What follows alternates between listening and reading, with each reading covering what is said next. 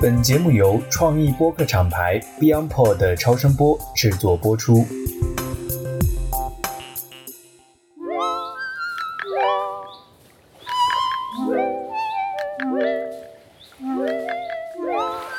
大家好，我是喜欢喝一杯的锤总。大家好，我是喜欢喝一杯的 Terry。大家好，我是喜欢喝一杯的 Jessica。这一期呢是我们节目开播以来最特别的一期，而且我们打算长期的这样混吃混喝下去，就是我们想玩一个这个 Walk and Drink。杰斯卡来介绍一下吧。我觉得现在因为 City Walk 也很火嘛，而且其实这也是当年我跟我两个朋友，然后我们俩我们就反正互相之间，然后玩一小游戏，我觉得特别适合，就是我们现在这个喝一杯的主题。嗯，我们今天就来做一个城市边喝边走的挑战。好呀，也就是说从我们公司出发，我们只要但凡每路过一间。便利店，我们就必须三个人喝一杯，好，好吧？无论就是你们自己选，可以选喝啤酒也好，还是我准备给大家就是可能便利店调酒也好，然后我们就自己就选择一个，但是必须得喝完，喝完才能到啊。我们所以我们喝的时候就会站在马路边上，是吧？对，嗯，好，我自己会会调，我自己会调一款叫农夫山泉，不允许，你得做好准备，把我们俩送上车的准备。反正就要不就。喝到三个人都趴下为止，要不就喝到三个人就是屹立不倒为止。好的，好的，好，那我们现在就出发了，走，走。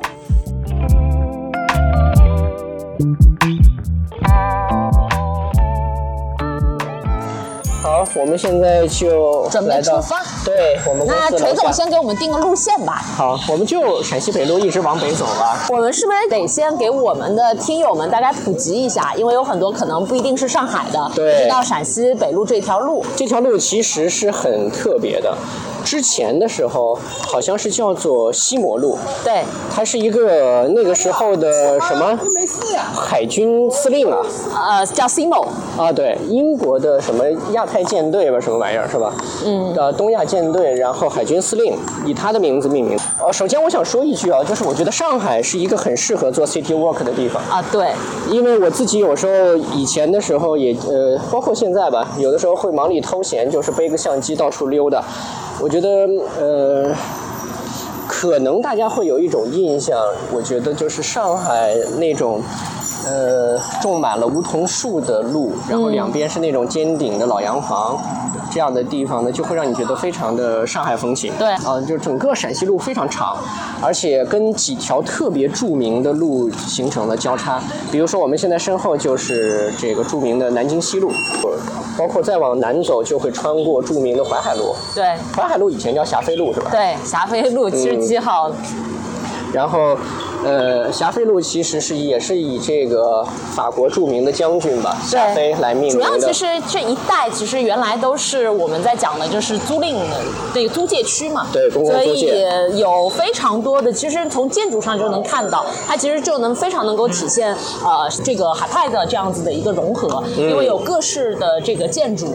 比如说我们现在在走过的就是怀恩堂，呃，就是一个非常有历史的，是由美国的传教士过来建。的一个基督教教堂，对，所以也都是这种呃红白相间，然后呃有非常强烈的这种历史感、文化感的这样的一个呃老建筑吧，对。然后，所以我们现在在往北走呢，就是运气比较好，到目前还没有经过便利店。对对对，所以陕西北路就属于典型的呃两边都是很大的梧桐树。如果是陕西南路呢，就是经过了这个延安高架，对，啊，那里呢，首先在路口上就有一个特别著名的这个马勒别墅，啊，啊，也是一个上海非常地标性的，也非常有古典风情的一个建筑。盖他的那个商人是做这种远洋贸易的啊，呃，然后呢，据说院子里还有一个小铜马的一个标志，我还看到过铜像是吧？我还看过哦，对对，然后据说是他的一匹爱马，这个死了，然后他就埋在了那里，嗯，埋在了院子里，然后在上面做了做了一个做了一个他的铜像，对，做了一个铜像。包括再往南还会穿过这个巨鹿路、是长乐路。巨鹿路、长乐路其实就是以往最早的时候，呃它最早最早就那个时候潮人的聚集地，其实都在长乐路、巨鹿路上。对对对，巨鹿路上海作协是吧？啊，对，啊，也在上面。对，这种文化机构都是在巨鹿路，呃，所以呢，其实应该说整个陕西路很长。比如说我们现在路过的这个叫董浩云旧居，对对对，董浩云旧居，呃，中国航运信托公司的以前的住宅。这个董浩云，大家一听可能不知道，他以前是航运大亨嘛。他的儿子大家都很熟，就是香港首任的特首董建华啊对啊，就董浩云其实是他的父亲啊，所以当年也是这个在上海曾经风云一时的这个航运大亨。所以呢，陕西路总体来说就是。它的文化性、历史性，然后做这种 city walk 的时候，你能够经历的这些老的房屋，比如说这里还有就是陕西北路当时的犹太住宅对犹太住宅，呃。杰斯卡，我不知道，因为我们三个人里只有杰斯卡是真正的这个上海人，本土人对，真正的本土人。所以，呃，其实犹太，大家如果了解近代的一些历史的话，犹太跟上海的渊源还挺深的。呃啊是就是曾经成为犹太人的一个重要的一个救助他们，让他们能够得以喘口气的啊，这样的一个城市。而且当年我记得，就是我在看那个电影的时候，就是说其实收留了大批的犹太人，对对然后在中这个中国国内，然后尤其是上海。因为这个是上海当时作为整个的这个航运港口，然后外外交的外贸易的这样子的一个港口，所以有非常多。嗯，呃，我小的时候的印象，其实对于陕西路的这条印象，就一直觉得就是它。很没有像现在啊有那么多车，当当时很安静，然后就是大家路很窄，嗯然后你能看着穿着拖鞋拎着菜篮，对对对。就各种的就是当就我们说的上海的那个本本土人，对。对，然后呢，但整个的风格就是你就会觉得说，哦，这个就是我记忆当中最能够体现上海的这样子的一个，是的，是的，像我们现在走过这个太平花园，就属于典型。当年好像就是这个犹太的这些难民，然后在这边聚居。聚居，嗯，嗯，所以对我而言，我的印象就是，如果现在就是我真的有呃，可能外地的朋友，甚特别是那种就是国外的一些朋友来的时候，我就会他们其实很喜欢，特别就是喜欢我约在这条马路上面的一些餐厅，嗯就是他会，而且。他们都不喜欢走大路，就说哎，对对我们就走走这些小路吧，嗯你会觉得特别舒服。是的，我去过的几个城市特别适合做这种 city tour 的，就是我感觉，呃，感受非常好的一个就是香港，然后当然还有就是我也算生活了小二十年的这个上海，还有一个就是最近我去过的泉州，泉州它也是一条大马路，然后你随便一个小巷口拐进去啊，它就是一个很窄很小的一个呃小胡同一样的啊一条路，然后呢，你在那里可能会发现一些很神奇的。近代很牛掰的一些这个人物的故居啊啊，啊也是包对包括它也有很多这种宗教混杂的啊这样的一些街区啊是啊，所以你就是这种，我觉得这种城市的风貌或者风格的地方特别适合做这种 city tour。对对，你就一直溜达，然后我觉得它的这个行走的这个呃方式啊，就是比较友好。我们现在走在陕西路上，它的这个大的梧桐树，就算有时候天气热一些，也会觉得比较舒服。嗯你看，我们马上就到上海教育这个协会这儿了。嗯嗯。啊，这是西摩会堂啊，西摩会堂，对，就是我们刚才说，它原来陕西路就叫西摩路嘛，嗯。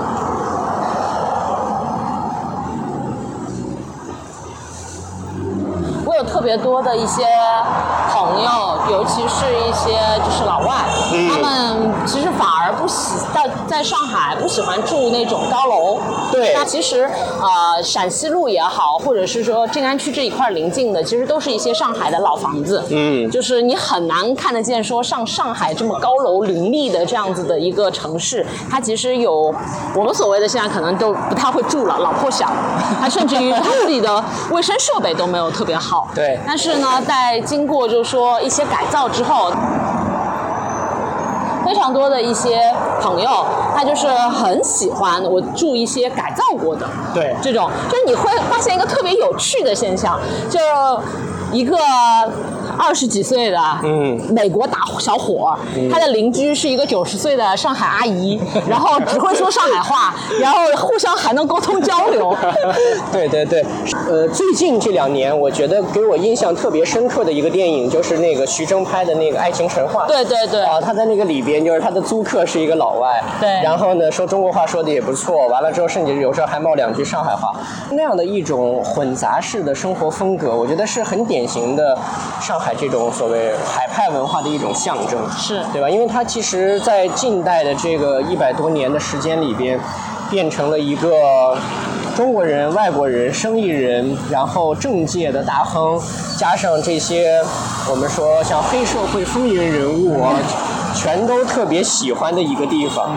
所以呢，它的整个的。文化里边有非常多的交杂性，对啊有对这种融合性。今天走了之后就知道，原来我们公司附近没什么便利店。我们应该庆幸我们选对了一条路。对对，我已经很久，其实因为工作节奏非常快嘛，对然后所以很难，其实有机会可以慢慢悠悠的在路上走。我现在走着的时候，我就想到小的时候，因为小的时候是跟啊、呃奶奶、爷爷一块儿住，然后就是住、住在弄堂里。其实我们现在随便如果进进到一个拐拐弯进去一个，其实就是老的小的时候的那种弄堂，嗯，那种感觉其实完全不一样。对反正记忆中那些老弄堂，我好像是在，可能是在南京南京东路那边，然后转进去过。感觉里边都是进去了之后，就是各种晾衣杆，然后目之所及都是衣服。我那时候很窄很窄，对对对很难。我刚到上海的时候租房子，然后呢晾衣服，房东说这我们这都是用这个杆子冲出去的。嗯。然后呢，他说你最好是先自己搞一些这个空衣架，先练习练习。我就掉下去是吧？我就真的周末很认真的在练，就是那个东西，如果真的挂满刚洗好的衣服的话，是需要技术的。嗯，我小的时候，你们可不知道，就是我一个大概十岁的小孩儿，嗯我就能把那个那个晾衣杆，就那个是啊就竹竿，然后撑着，然后要把它撑出去，是吧挂到，因为要挂到另一头嘛，就这个就是当那个是蛮难的。就你让我现在，我觉得我可能都没有勇气去干这件事情。所以然后还有那个我们上海叫那个应该叫什么？乌醋的，就是那个一架那个那个竹竿的，你你需要把那个，因为有的时候其实你是晾在弄堂的里边的那个哦。杆子上，啊，就是那个撑的那个对撑的那个撑的杆子。啊前两天我跟那个石大师在直立行走聊那个东西嘛，他说嗯。这个甲木的人长得就是瘦瘦高高的，他说我们上海人把它就叫乌苏头，对对对所以就是对对对，指这个。对对对对对对，就撑竹竿的那个撑子。OK，我们现在其实走了两个 block，但现在目前为止其实还没有看到一家便利店。对，我们已经走到了武定路，而且这种情况我觉得在上海真的是比较罕见的。啊，确实比较因为我们当时在想到这个的时候，就会有一些担心，就是说上海遍地都是便利店，我们是不是到最后我们可能要选择一个品牌的？好像我们现在担心是多余的我。估计也是因为过去这几年的这个特殊状况，可能有些关掉了。事实上，上海的便利店文化是非常，我觉得在国内是非常有代表性的。嗯，整个的密度，这种是不是比得上的可能就只有广州了？对，可能是这样。呃，特别是如果你跟北方的一些大的城市去对比的话，你就会非常明显的感受，就是说它就没有那么多的这种便利店，它可能有很多这种夫妻老婆店的小卖对部，，就以前我们说的胭脂店。对对，我们都要小卖部。行业烟酒什么哎，的。其实我们现在经过了一家酒吧，然后这家酒吧其实很有特色，因为这家酒吧我之前等朋友的时候我在里边喝过，然后它叫对它叫 The Chef，但它里面呢其实是非常很奇怪，就是比如平时酒吧你那种 sporty 的酒吧，你看的那些比赛全部都是呃足球为首，然后可能有一些 maybe 篮球，但它里面其实会有呃它这里荷兰合适的那个橄榄球，哦，看橄榄球，对。那这个倒真的是比较特别的，对。嗯，嗯，我觉得其实有的时候你在逛陕西北路的时候，其实很有趣，因为它会上边有各种的街店，就比如说它有一些是呃以前的可能居民自己的那个门面房，他就自己做一些小生意，但呢又有非常有一些现代设计感的一些小众设计师自己的独立品牌，它就全部都融合在这一条街上。对，上海其实这样的小街道是比较多的。是，嗯，陕康里，这好像又是一个新的。对，也是把老街区改造了，对是的？哎，你看这个旁边就是晚上，你看他们就是喝完酒剩下的。哦我们现在看到有一个对，就是这个信箱上面，大家可以在我们简介的这个图片里看到。对，但是有曾经有一度酒吧文化在上海也受到了一定的挑战。嗯，在一些著名的路上，对吧？因为过于集中，以及说夜间扰民这样的情况，其实是大家，我记得那个时候网络上其实也还有很多讨论是陕。西南路往陕西南路那头，就我们今天走的是陕西北路嘛，对陕西南路，然后呢横交着，然后有永嘉路，永嘉路当时就是非常著名的酒吧一条街，然后呃，它那边上面的那个密集度是非常非常高的，高到那个程度是晚上我我就反正去跟朋友就聚会嘛，就所有的人都不是在店里，然后都在街上，就喝着酒，然后甚至就非常非常吵。当时然后还有居民就往下泼水的，嗯，对我刚开始来的时候知道酒吧街只有衡山路，就衡这么多都我们告诉我说衡看到第一山路是一个个看到第一个好德，好德，马路对面也算是吧？我们总不能只在一侧走吧？对，现在哪儿的都算，拐弯的都算。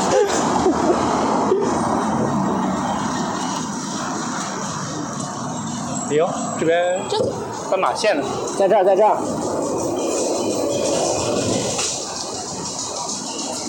哦，我们是一直走到了昌平路口，才有了第一个真正意义上的便利店。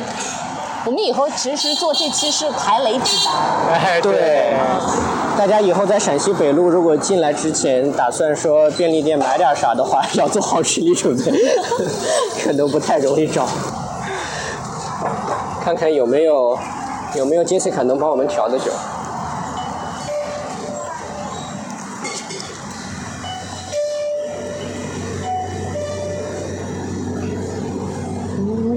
看一眼。是有我觉得我们就喝啤酒吧。一人一罐对吧？嗯，物之所及没有还是你打算一口干一瓶中国劲酒？那实在不行，要不这样，我们一人一个红心二锅头，干完之后咱就趴下，咱咱就直接回家。对，好，那就啤酒吧。啊，那是冰箱里喝啤酒。呃，老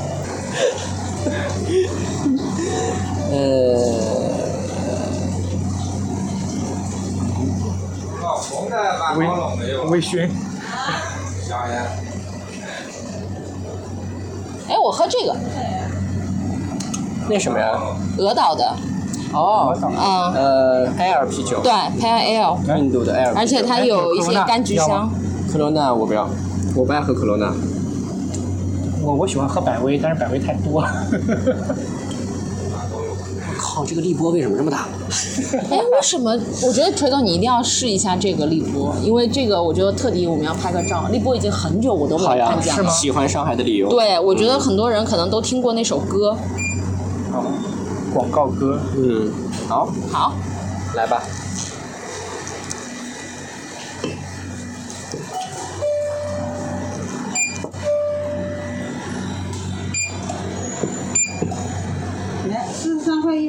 好的。哦，还有一个游戏叫谁先伸手机是吗？你看我多主动。帮我这个开一下吧。啊，不会，我这瓶最大吧？我们俩是一样的。泰瑞，你得再加一瓶白的。是我这个啊。刚刚那个上海的那个阿姨还给我附带了一句，她说价钱最贵的是我的。行，我们应该把三个摆一块儿拍一张。对对，没事儿，我们先开录一个那个开的声音吧。嗯，那得离这个近点。对，我这个没办法。你口技吧。嗯，来吧，来来来来来，你们谁拍一张？来让我拍一个，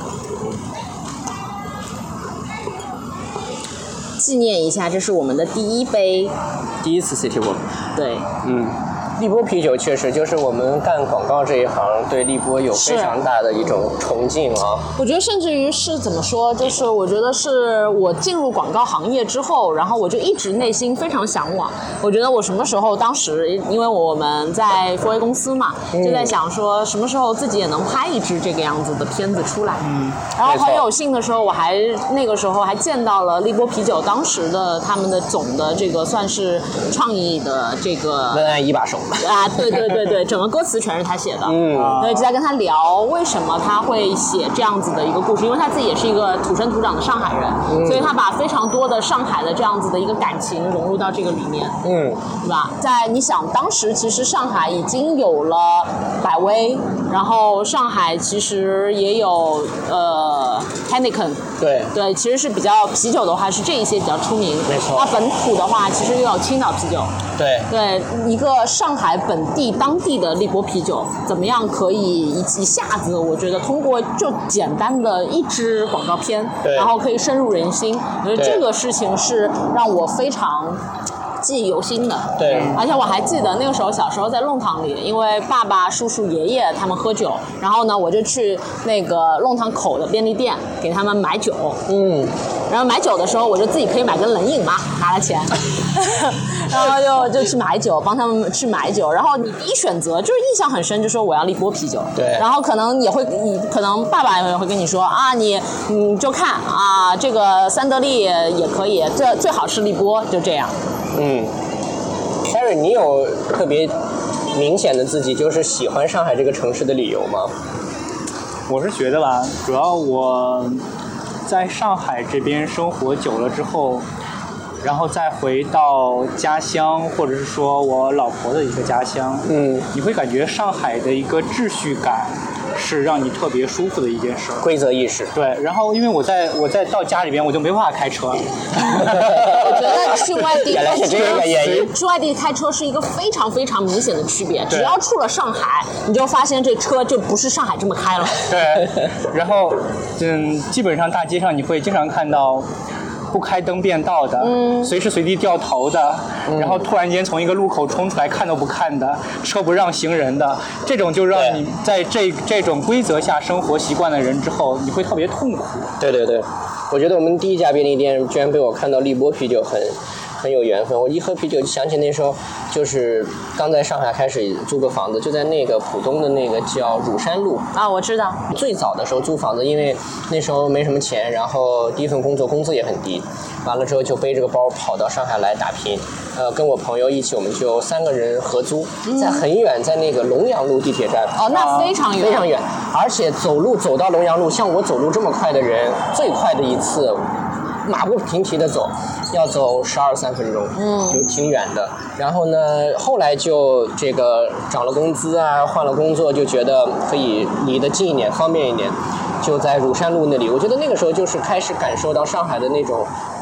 生活风情，就像你说的，晚上穿个拖鞋，对啊然后出去溜达着，然后这个我记得那个小区门口有一个那个太皇鸡，然后我那个时候就是买也是蛮便宜的那种啤酒，完了之后呢拎回家，然后打包一份儿太皇鸡，啊就白斩鸡上海的对白斩鸡对对对，一个鸡汤面，然后自己再呃回去之后，然后上上网看看片子，然后吃个饭。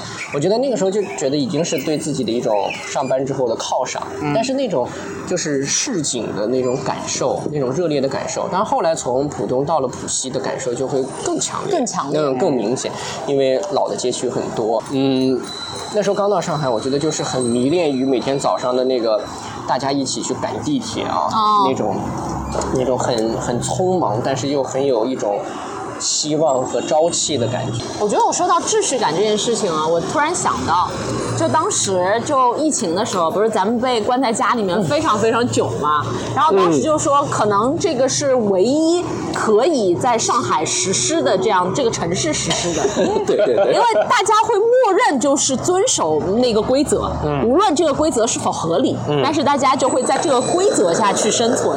对对因为你你会突然之间就说哦好，你既然告诉我了，我就这么去做了。对的，是的，是的，而且，嗯，我觉得可能也是脱胎于刚才我们说的海派文化的一些这种、这种、这种交融性，就是它比较早的接受海外的，特别是我们说就是从工业革命之后啊，就是现代的这个西方的一些城市管理，呃，一些呃规则建立等等对，它其实也我觉得也是相当于在海外的这些租界啊等等，也是在做一种生活文化的试验。尝试去把一些他们认为好的现代化的一种生活方式带入进来。所以像我们刚才走过的一些老房子呀等等，其实它的房屋里边的一些结构、一些这种空间的一些规划设计是很有意思的，包括说他对窗外的一些景物啊，然后下来之后街区里的一种感受啊，他的一些布置这些东西，其实都是有花过心思的。就是他设想说你在这里生活的时候，以一种闲散的心态状态在这里去溜达的时候的那种美好是从哪里来的？嗯，因为我曾经住过一段时间愚园路，愚园路其实也很好对，愚园路其实也是都是很明显的，就是小小的马路，嗯。然后呢旁边都是梧桐树，然后愚园路的这个当时我住的那个地方，它应该呃原来应该是人家的一栋类似于别墅，嗯，然后呢后来就是改成了就变成音乐学院老师他们的那个宿舍。然后有对有包括我们我的邻居也有就是老教师，嗯，然后都都是那种八九十岁的那个老教师了，然后就住在那个里边。你没学点音乐？我好像没有什么天赋，感觉自己。但当时就是你会很舒服，嗯，你每天你下了班回家，然后因为我们家里边就有很多酒嘛，嗯然后那个然后自己就会稍微做点儿，然后其实吃的非常简单，嗯然后就喝点儿，然后就看着窗外，窗外打开就是梧桐树，嗯然后那个很舒服，楼梯慢慢的走上去。嗯我当时住在二楼，然后那个房子，而且它的那个淋浴，因为它是改装的嘛，嗯。所以它那个淋浴也不是说我们像现在就是你直接有，它的那个淋浴还是得你要去旁边穿过一个走道，嗯。然后它就是相当于房东单独搭了一个淋浴间，哦。改装的。嗯我之前在浦东那边也租过房子，在那个灵山路那边，就是六号线，六号线德平路地铁站下来，然后在那边，他正好那个时候是上海的一对老夫妻，然后他把两层楼顶楼，然后的话二楼是他们自己住的，然后把一楼租给外边，然后就是两两三个房间嘛，然后租了出去，在那边住的时候就发现那种老夫妻的一个生活方式就是。你感觉会特别的一个舒适。每天那个老爷爷都会自己倒一瓶酒，然后油爆虾，什么 四喜烤麸，然后的话嗯。这种自己一个人在那悠闲自在的喝着，还还呃叫着你，哎，要不要来吃一点呀？我觉得我为什么会喝酒啊？很大程度上是受我爷爷的影响，因为我爷爷是绍兴人嘛，他很喜欢喝黄酒，然后他就对于酒这件事情吧，他就一定会追求，就是虽然在弄堂里，但是呢，他一定会追求说我要菜，我一定要什么菜。我就刚刚因为锤总说到白斩鸡，我就想起来，就是如果家里来客人，或者我爷爷今天晚上要喝酒，他一定要买个白斩鸡。嗯然后一定要，比如说我们那个时候还有，呃，要有醉虾，嗯啊，醉虾。夏天的时候嘛，就要有醉虾，然后有一些小菜，嗯然后就就着，然后就喝。然后早上的时候吧，大清早，我记得就是反正我醒了，我爷爷一定就是已经坐在家门口了，嗯就是放个小的板凳，然后有个躺椅，然后就坐那儿泡壶茶，嗯。然后就跟呃来来往往的邻居就开始打招呼了。嗯，以前呃上海有一个很有名的一句话叫做这个螺丝里面做道场，对对，啊是吧？螺丝壳里做道场。啊，对对对，然后呃，我舅舅因为是位画家，然后呢，他以前就给我讲过，我还没来上海之前，然后有一位近代著名的这个金石大师，就是专门刻刻章子的，对，刻印章的。然后他就是上海人，然后他的这个书房，所谓的书房，就是一个那种我们叫做，其实就是假二层，它就是一个抬高了半层的那么一个小小阁楼，但是呢。可能摆完了他的书桌，就是半张书桌，然后呢，一个墙上挂着这么一个书架，把这些东西摆完之后，他自己也就剩下能摆一张板凳或者椅子，但是呢，做的非常的精细，里面很舒适，然后对着一面小窗户，对。哎，完了之后呢，就是在那里去这个研究自己的这个金石的技艺，就是我觉得人的内心是需要非常的富足才能够做到这一点的，嗯啊，就是他不在乎这个外界的空间的大小，因为呃，其实大家可能外地人，特别是没有真的来过上海的人啊，很多的时候是通过那个时候的很多经典的一些影视剧，嗯，来了解上海。最近的一部，除了刚才说的《爱情神话》之外，我估计印象比较深的，可能就是那个《我的前半生》。啊，美对。国电视剧，对对。像以前传统的一些，比如说有一个叫什么《上海一家人》，啊，对很老的对对电视对对剧了啊。对对对对。你们知道假领子吗？知道呀？对，小的时候就上海人，他一定要有，就是他要有他自己的，但因为物质条件不够丰富，家里的情况也不够好，对。但是呢，他还是要有衬衫，要维持那个派头要派头在，所以呢，就发明了假领子。对，就假领子，就是其实只有一个衬衫的领子对对，周穿星驰。电影里边好像有这么一个场景。我 小的时候是真的有有在内地兴盛起来，那个时候很多都是，就是比如说我在西北，就都是出差的这个叔叔阿姨，啊或者父母出差，就是来上海、来江浙这边，然后带回去，啊，然后大家就作为一种时尚，呃，去感受一下。就其实上海会变成，包括那个时候，呃，全中国第一家在橱窗里边展示女士内衣的这个商店，好像就是古今是吧？对古今这个品牌淮海路对这个品牌，呃，包括现在淮海路上很有名的，就大家如果是都住在上海的人，我估计都知道，就是经常有一些老字号门口常年在排队，是吧对大家很享受那个排队的过程，就是在这样的一些老的场景里，你会能换回那些记忆。对，比较著名的排队场景就是光明村，然后天天 每天都有人在排队。杏花楼，小的时候我每一次从家里，然后去外婆家，然后呢就坐那个七十一路电车，然后就非得提前下一站，这样子呢就能去杏花楼，然后就买一个就是什么叉烧包啊、鸡肉包啊，然后呢顺着这个呢，然后就一路就可以走到南京路，就又可以逛个街。对。我就小时候我觉得就是现在很难得说你什么要提前下车，然后要走一段路，尽可能的现在的人都是说我越快越到到达目的地越好。对，其实，在上海应该多走路，我觉得它非常适合我们说这种 city walk。而且你说一说这个，我就想起前两年看那个《繁花》那部小说，对它就是第一部用这种上海话来写的这个小说。其实你如果在上海稍微有一些生活经历，你看那个小说就会有一种。呃，亲切感。就尽管对我来说，我也不是上海本地人，而且我以前对于纯粹的北方人来说，对上海其实是存在一个有抗拒心理，因为你对长上海有很多的传说嘛，比如说有一种排外的这种文化呀，啊，比如说上海人这种，比如说呃很精明、精明啊哎计较啊对这些东西，其实但是当你来到这里，你会发现这么多年，我来上海也有已经小二十年的时间，你结交了很多很要好的朋友，或者说还能一起喝喝酒啊什么的，好像还都是上海人，就是说。上海人有一些很有意思的特点，比如说喜欢管闲事儿，啊，对，街上出现了闲事儿的时候，他会主动的上去帮你评个理呀、去充当一下裁判呀、就是这种事儿，我觉得很有意思。就他有一种自己典型的城市文化在。我们要不干了最后一口，继续下一场吧。我们现在的每个人的量是，我跟锤总是五百毫升，就是一斤呢、对，我已经喝了一斤酒了。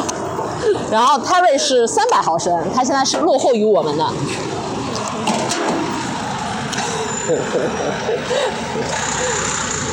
哎，感觉目之所及还是没有便利店，还可以再走一走。那我们现在走到了这个段，然后再往后，其实就开始没有特别多的老上海的那些建对，筑。开始变有现代都市感了。这个叫 MOHO，这其实都是新的，对，那时候是真新的，我都不知道。大面积的更新。但是你作为一个上海人，看着上海这样的这种变化，你会有一些落寞感吗？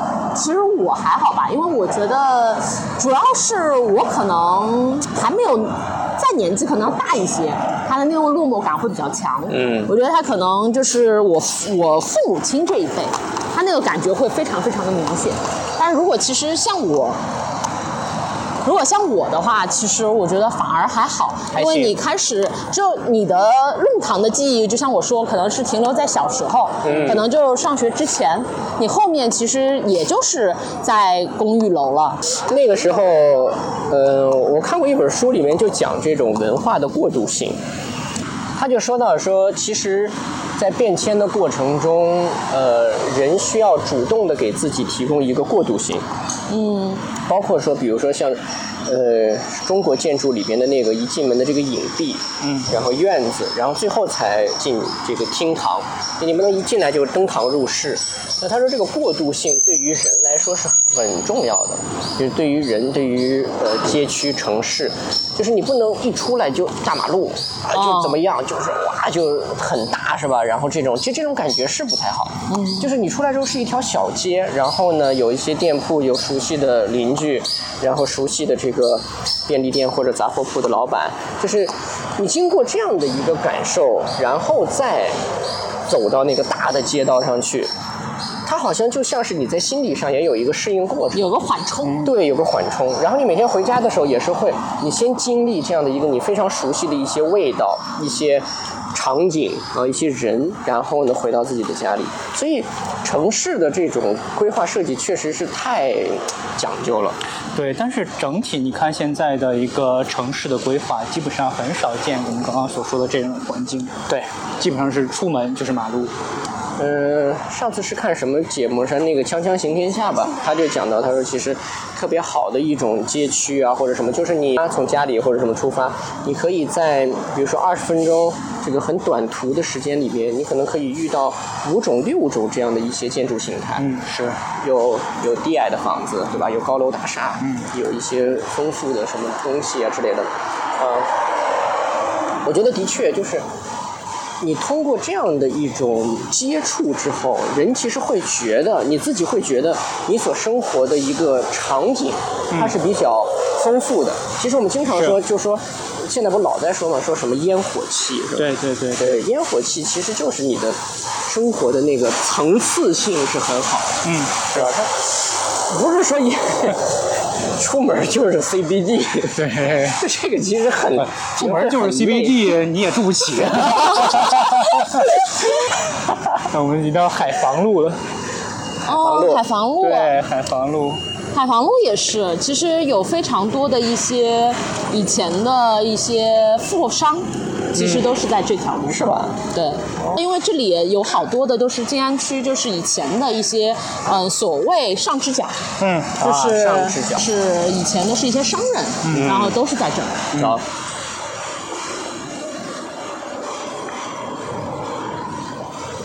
再往前走，就应该我们要往苏州苏州河边走了吧？是吗？走到底就是长寿路是吧？应该是。应该是你不是上海人吧？就我对于上海，你知道吗？就是哪一条路交界在哪里，其实一直不是很清楚。就因为在上海，比如你跟一个司机，就这个也是一个很大的感受。你跟一个司机说，你就说一个地方啊、比如说长寿路啊那个陕西北路，吧？对对对他就很清楚。然后你在北京的时候，我就整个人迷茫。什么大街北口？对，然后那个司机师傅就跟我说，哦，就那个朝阳医院南门 南是哪？南是哪？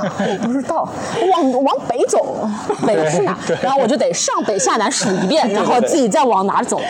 那个那个呃，西安也有点这种感觉，就是因为他以前做过这皇城，然后它的这个南北标记非常的明确，嗯，就很直。对其实上海的很多路呢，它是斜着的。对对或者是拐弯儿，所以你 你就很难讲这到底是南还是因为。它的路是沿着苏州河的路，然后开始画的，哦所以是弯弯的。是以这个为一个对标定标定。啊，怪不得。哎，其实前面好像有一个便利店，看那个 logo 有点像。哦，是的，是那个 C Store 哦，特别好。C Store 里面应该酒更多一些。啊，真的是个便利店。我刚才酒还没醒呢？我觉得意识到了你们现在的恐惧。对。哦，这个是估计有你可以调的酒了。嗯，有可能，我可以还拿个冰杯，嗯应该有可能。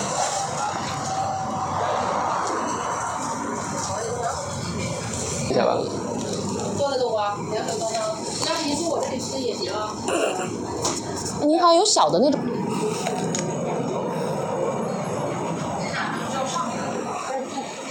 哦，看到我看到。哦，看到，你知道那那个那两个让给我了。哪的？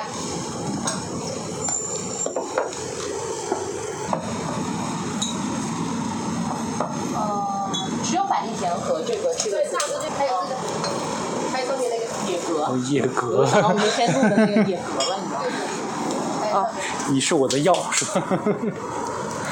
呃，你稍等啊，我去拿啊。我现什么东西在百利甜，哦，百利甜。嗯。还要什么？我要一个旺仔，我要一个无糖乌龙茶，这是我的酒。你们选你们的酒？你调一杯是你自己喝的？对啊，哦，这个过分哦。那当然。这个哎，我们是不是可以买买个绿茶然后喝掉一半儿，啊然后往里面灌点威士忌，摇一摇，啊一人半瓶。也可以。你确定了？绿茶加可以威士忌啊？绿茶还是乌龙茶呢？绿茶，绿茶，喝威士忌就喝绿茶吧，甜度高一点。找点豆茶，找点个豆茶的。这个应该再拿一个，这第二个只要需要一块钱。啊，无所谓。好，不要袋子不？不用。谢谢。请领走你们的酒，嗯，嗯，然后我们就在这儿，好拿吗？可以。这儿这儿这吧对。这个是我的配方，请开。您操作。你可以等我拆了之后再。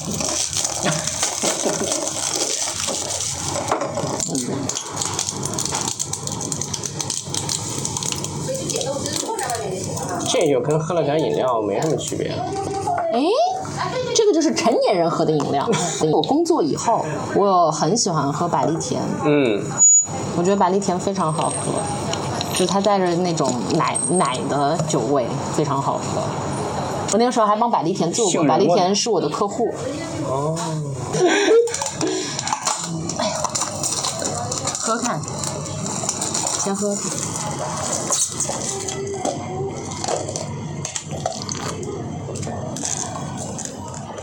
嗯，哇，这地方好喝。好喝吧？我以前有一次就很适合女生喝家里买了一个大瓶的百利甜，嗯然后呢没有这样配，嗯，就那样喝，我就觉得非常的怪那个纯味道。喝嘛，那个太腻了，嗯，那个就实在太腻了。这就这一定要配。对，这就是成年人的奶茶，就我们这种所谓的成年人的奶茶，你这个喝完之后能开车吗？怎么就完全不能？刚喝了啤酒，现在怎么喝这个？我的意思是，如果只喝这个，也不能啊，里面还是带酒精，还是不能。所以啊，我们这期不是还找了给大家可以喝酒，但是又可以开车的，对，对无醇的这个葡哎，萄酒。这倒真是。我们顺便跟大家说一下，就是我们群里现在在供应一款很有意思的无醇的葡萄酒，就是这个呢，也是在呃国外的一些著名的一些酒庄啊、酒厂，然后现在在。呃，积极的研发这样的一些酒类，其实也是为了说，比如说一些老人、孩子，或者说要开车啊，或者说年轻人，但是呢，为了享受一下那个跟大家一起喝酒的过程啊，有那么个气氛，所以有酒的感觉，但是呢，呃，丝毫不妨碍任何的这个呃酒精带来的不便，啊、没有刺激性。我们随着这期栏目，我们到时候也可以上了。有没有一种你们两个人现在置身于就是要 KTV 的感觉？就基本上在 KTV 就是最流行的以前的喝法，就是芝华士加绿茶。嗯，是的，想当年不知道喝了多少假酒。真的想，就是之所以断片，就是因为家教。对 我们，我们那当时反正就反正二十几岁嘛，反正就大部分的时间就就约朋友，然后去。哎呀，你可不知道那个时候喝的呀，那个时候我们基本上就是大概一晚上得喝五六瓶洋酒。哎，有没有这种调酒，就是必须要有一瓶假的，然后配一瓶真的？必须有一些，对，没有这个假的，你还配不出来那个味儿。就那个味道真的就不正宗。不过现在有些这个便利店里面都有这样的一个，就是可以，我有些人就是在便利店里直接解决午饭，嗯，是吧？买一个便当，我觉得很方便。嗯，然后热一下就在便利店里对，而且现在便利店的午午餐其实非常好，就是因为它有大量的中央厨房，所以它其实也就是基本上一个饭盒，就很难想象啊。就是以前我还记得我小的时候，就是街边的那种卖盒饭的，嗯你大概十块钱能有一个大荤，一个小荤，一个素菜，然后再加饭。现在哪有啊？十块钱，对啊，那就以像我小时候在兰州一碗牛肉面三块七，嗯，我读高中的时候，一碗牛肉面三块五，加一份四块五。哦，我们是一碗烩面，大概就两块钱。一听烩面就知道你是哪儿的了。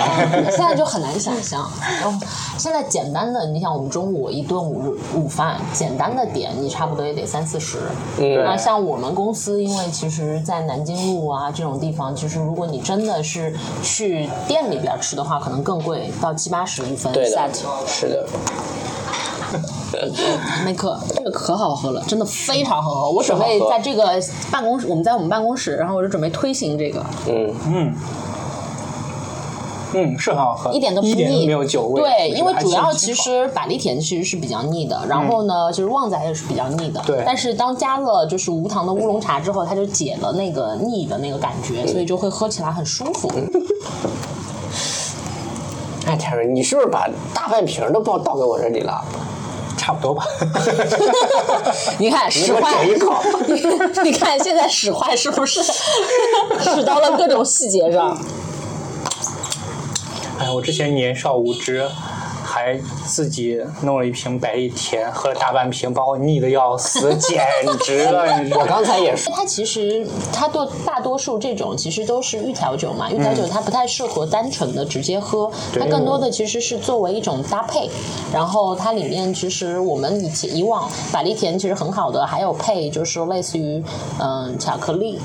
啊，因为百利甜它里面更多的就是一些奶味会比较足，女生会比较喜欢喝。当时我们还给它做过一做过一波 campaign，就是主要是围绕着女生嗯去做的这个话题，闺蜜分享啊什么之类的，很适合。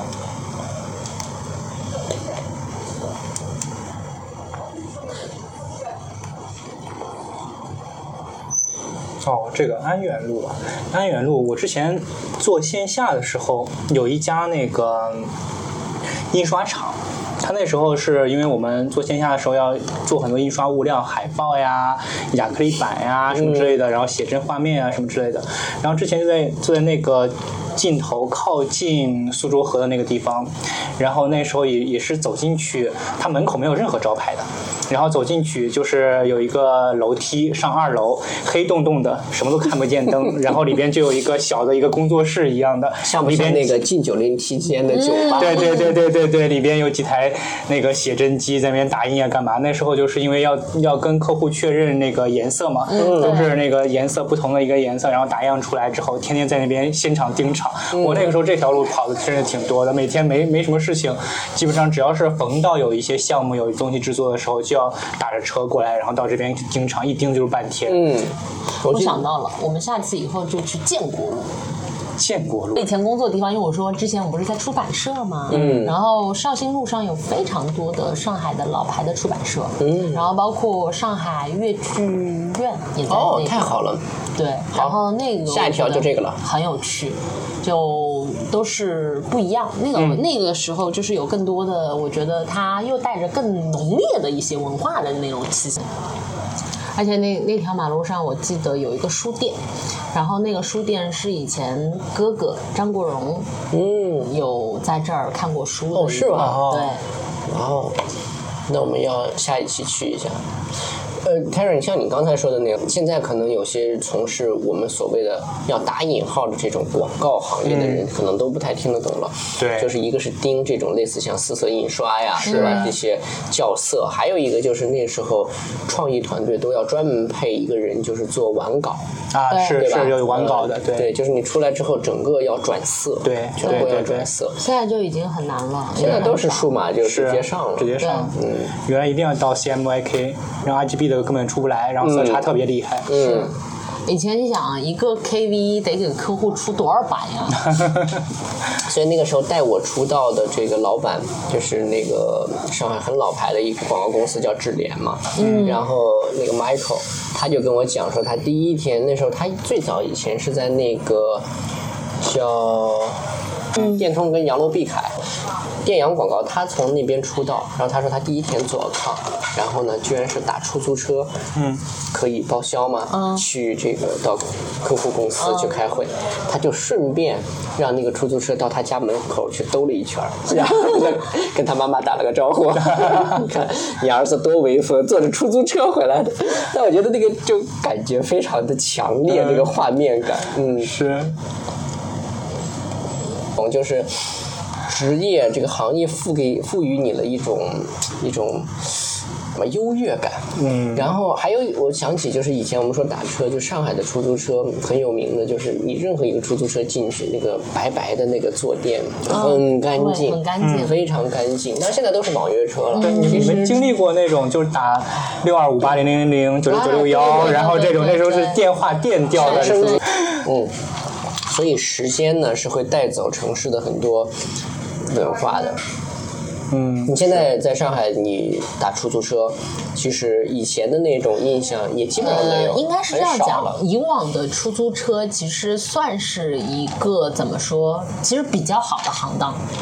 嗯，嗯就是是呃包你说的没错括我记得我姑父他其实以前是好像开过，然后从一开始公司的车，然后自己把车买下来，然后因为开出租车，然后可能买了第一套房，在当时其实万元户很多其实也是开出租车的。只是一个体面。那个时候我记得提过呀，说出租车是上海的一张名片呀。啊是招上海人，就是上海出租车是对，就是如果上大众、强生，一定是只招上海人，的。户籍有要求。对因为我觉得我觉得很厉害的一点是，你给他说一个什么样的路，他脑子里边快速形成路线他，不像现在就是各种导航软件导航，，对对。然后以往就是你跟那个师傅说我要去什么什么路，然后师傅就啊立马那个路线都出来了，而且我记得以前很清楚，那个师傅可能会跟你讲说啊那边那边在修路，我给你绕到哪里哪里路，然后怎么走更快，然后有一条小道怎么样？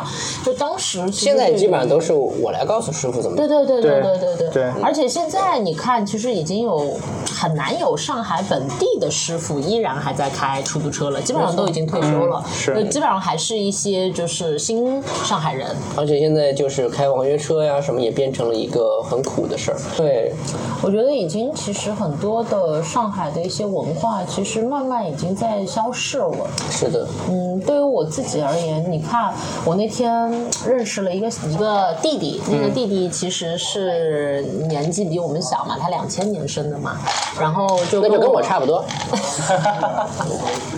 嗯嗯是是，然后，然后在跟我聊天的，基本上不会说上海话，就我们学校里面也不会，也不说也不说，的确呃就同学也不会说，所以不太会有任何的习惯说上海人要说上海话这件事情。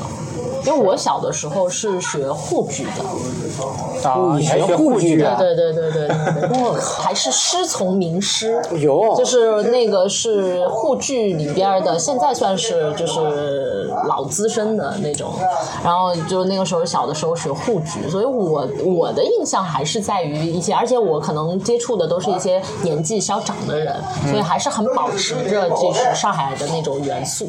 嗯，我对这个城市的喜欢，它取就很大的程度上，并不是只是因为我是上海人而去喜欢这个城市，而是因为我在这个城市里，我能感受到，嗯，我觉得非常对比过其他的出差的城市之后，我觉得很惬意意的地方。然后我因为我很喜欢吃嘛，然后我每到一个城市，以前出差的时候，然后我都会去说晚上吃个夜宵，然后我发现好多城市没有夜宵宵这件事情，对对对我就很痛苦。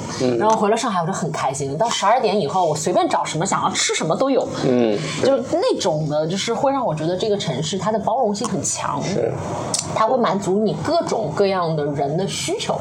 在这件事情上面，其实我是因为我的反而没有觉得说它一定是都市感啊或者现代感啊这一些东西。我可能也是因为年纪大了，就是你总还是想找一个这种生活感很强烈的城市，嗯，就是你希望在那个城市里有一种，这应该怎么讲？让你体会着你觉得你在活着。对，是的。然后你可以有，其实你你会发现，你并不需要很多的钱去享受。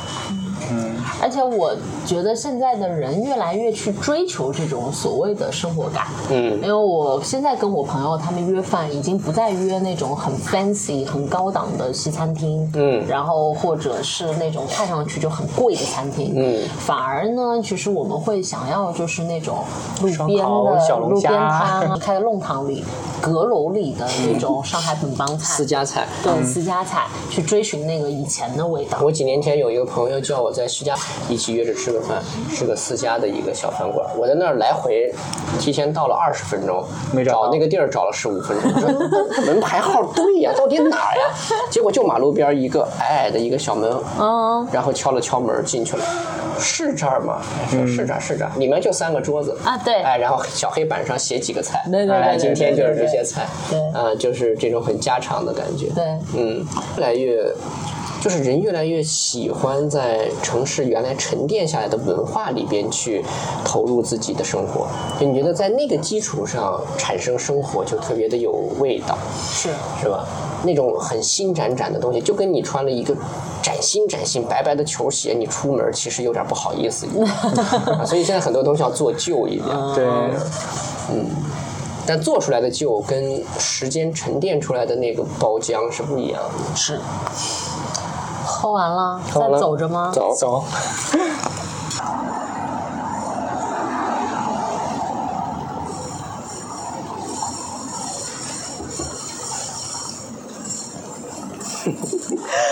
以前的时候，在那个呃，就是去盯那些 TVC 啊，那些广告片儿的，就经常都是呃，大概四点多五点钟。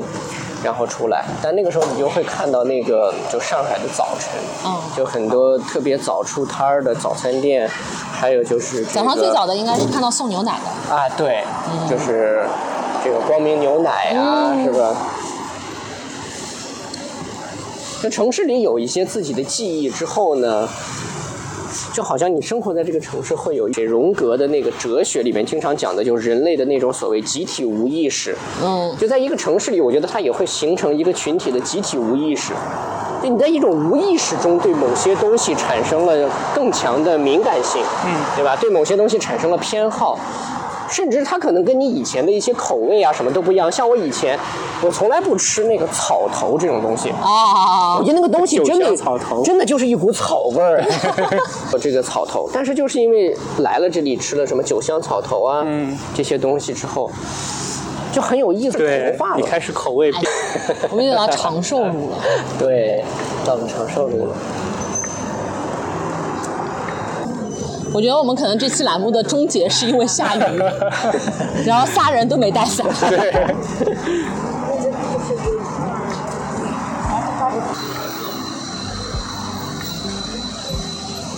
陕西北路是不是到长寿路就截止了？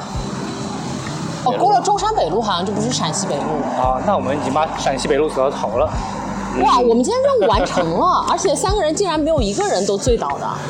对，但是随时有可能。不是醉倒的，是 被憋倒的。憋倒了。嗯，那我们今天其实聊了很多。其实随着我们走陕西北路，其实我们聊了这个路上的一些历史，对聊了这个其实我我们自己对于上海这个城市的印象。哦。上海这个城市本身就聚会了很多的在近代中国历史上的一些风云啊，一些各种各样的故事，所以我们自己的知识呃，可能没有那么的旁征博引，对，但是呢，我们有对这个城市的一些体会，所以希望能够让大家有一个感触，而且呢，也非常建议大家能够在上海这个城市做更多的 city walk。嗯，那今天我们就到这儿。好呀，我是喜欢喝一杯的水总，我是喜欢喝一杯的 Terry，我是喜欢喝一杯的 Jessica。好，我们下期见了。OK，拜拜拜。